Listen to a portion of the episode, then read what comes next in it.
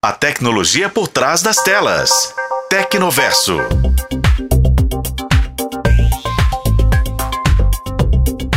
Imagina a situação. Você pega seu celular para fazer uma ligação e não consegue. Aí, você tenta descobrir o motivo e vem o susto. Sua linha telefônica agora está em outra operadora e não foi você que solicitou o serviço. Trata-se do golpe da portabilidade, que tem feito vítimas Brasil afora nos últimos meses. Para tentar frear a ação dos golpistas, a Anatel anunciou uma mudança nos procedimentos de portabilidade.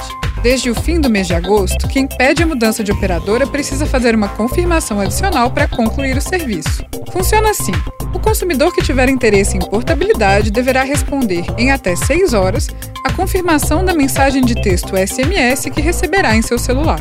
Se ele responder ao SMS com sim, o pedido será confirmado. Caso o cliente não responda ou responda não, a portabilidade será automaticamente cancelada.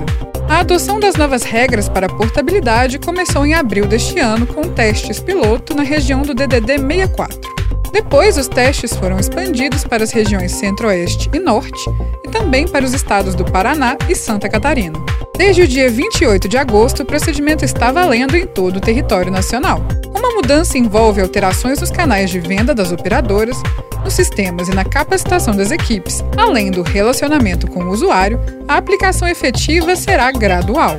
Desde 2008, quando foi criada a portabilidade numérica no Brasil, já foram realizadas mais de 87 milhões de trocas de operadora, incluindo linhas fixas e móveis, segundo dados da ABR Telecom. Mas e aí, você gostou da mudança? Deixa as coisas mais seguras, né? Eu fico por aqui e volto em breve para mais um papo sobre tecnologia. Eu sou Bruna Carmona e este foi o podcast Tecnoverso. Acompanhe pelos tocadores de podcast e na FM O Tempo.